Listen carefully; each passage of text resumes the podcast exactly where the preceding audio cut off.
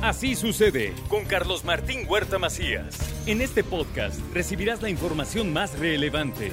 Un servicio de Asir Noticias. Bueno, y hoy es viernes y los viernes tenemos la colaboración de don Alejandro Cañedo. Mi querido Ale, ¿cómo estás? Carlos Martín, buenos días. Un saludo a todo el auditorio. Qué gusto escucharte. Feliz año nuevo, siempre todo el año, porque hay que festejar el año todo el año. No esperar solamente a diciembre decir a la gente que tenga buen año sino que hay que festejar en febrero, sobre todo en febrero, que es el mejor mes del año, pero también en marzo, en abril, en mayo, y que todo el mundo siempre le decimos lo mejor, que no esperemos a celebrar hasta diciembre, sino que celebremos la vida todos los días. Y se puede celebrar viajando. Exactamente, viajando será siempre lo mejor de lo mejor. Ahora dime, ¿a dónde nos vamos, señor Cañedo? Mira, escuchando lo que dice el auditorio de Así ser el mejor noticiero del universo, de que hable de Puebla y de México y que el mundo no sean solamente cosas lejanas, hablemos de nuestro mundo.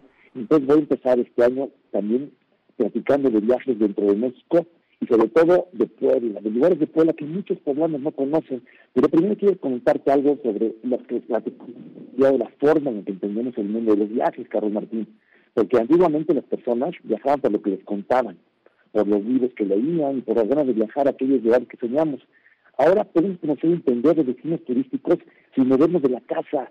¿Cuántas personas empezaron a encontrar tecnología donde te pones unos lentes y casi casi entras a lugares que jamás habías podido llegar? También es posible conocer catedrales, castillos, mapas, rutas, climas, cosas interesantes, pero siempre vale la pena dejar que algo te sorprenda. Es decir, no quieres saber todo, porque quieres saber todo, cuando llegas pierdes ese instante de saber algo distinto, que te ve, lo voy a platicar aquí contigo, el famoso síndrome de Stendhal, ese síndrome que te da cuando no esperas algo, que te enteras él cuando lo ves y que esa emoción que te da te permite trabajar todos los días. Para preparar un viaje hay que leer sobre el lugar, cómo llegar, sobre todo ahorita temas migratorios y de asuntos, eh, vacunas. Ya no, antes tú viajabas y te seguías como podías. Ahora tienes que saber si llevas pasaporte o no, los Estados Unidos y algunos países para vuelos internos, déjate salir al extranjero, están pidiendo también, o van a llegar a pedir en algún momento alguna comprobante de que estés vacunado.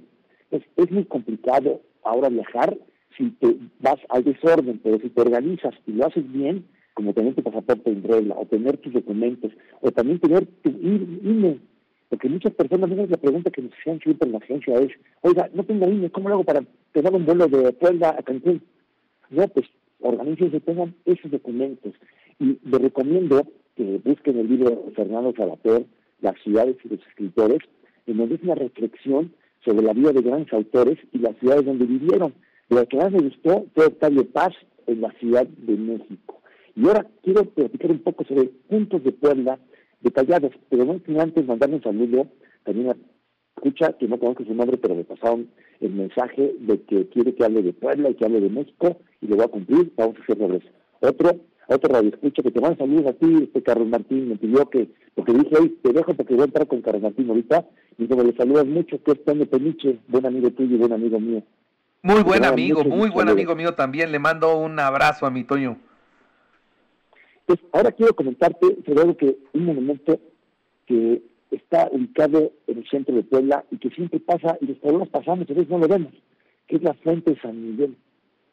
Cercano exactamente en el Zócalo, había una pila de agua que en 1777, en el siglo XVIII, fue sustituida por esta fuente. Imagínate cuántos años tiene ya, casi más de 240 años tiene esta fuente, que pasamos, la vemos y no nos damos cuenta y pensamos que siempre ha estado ahí y tiene detalles importantes, por ejemplo, en la columna central se encuentra la escultura del arcángel Puebla, que es San Miguel.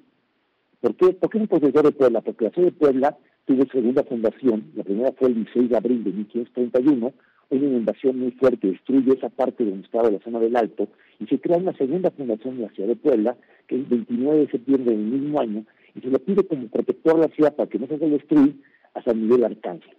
Después esta fuente la movieron, estuvo en otros lados, y en 1962 fue regresada al Zócalo de Puebla. Un año muy importante porque en ese tiempo se celebraron los 100 años de la batalla del 5 de mayo, se hicieron muchas obras, se hicieron grandes bulevares y a lo mejor los radioescuchas más, más grandes, no más viejos porque todos somos viejos en algún momento, todos somos jóvenes, y los que tienen su juventud en ese momento, no me quiero referir a nadie de mi casa, pero en la zona de los portales había eh, unos cajones donde la gente vendía todas las cosas que, que eh, y esa vez lo limpiaron y dejaron los portales como ahora lo conocemos.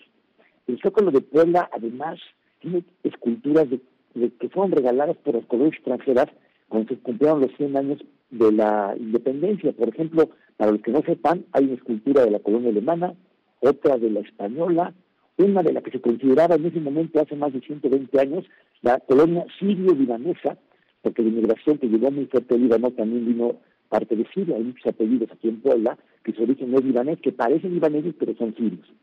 Y también el monumento colocado eh, a, la parte del coloquio internacional de la Organización de Patrimonio Mundial de la Humanidad, que fue colocado en el 2001. Entonces tenemos varias cosas interesantes.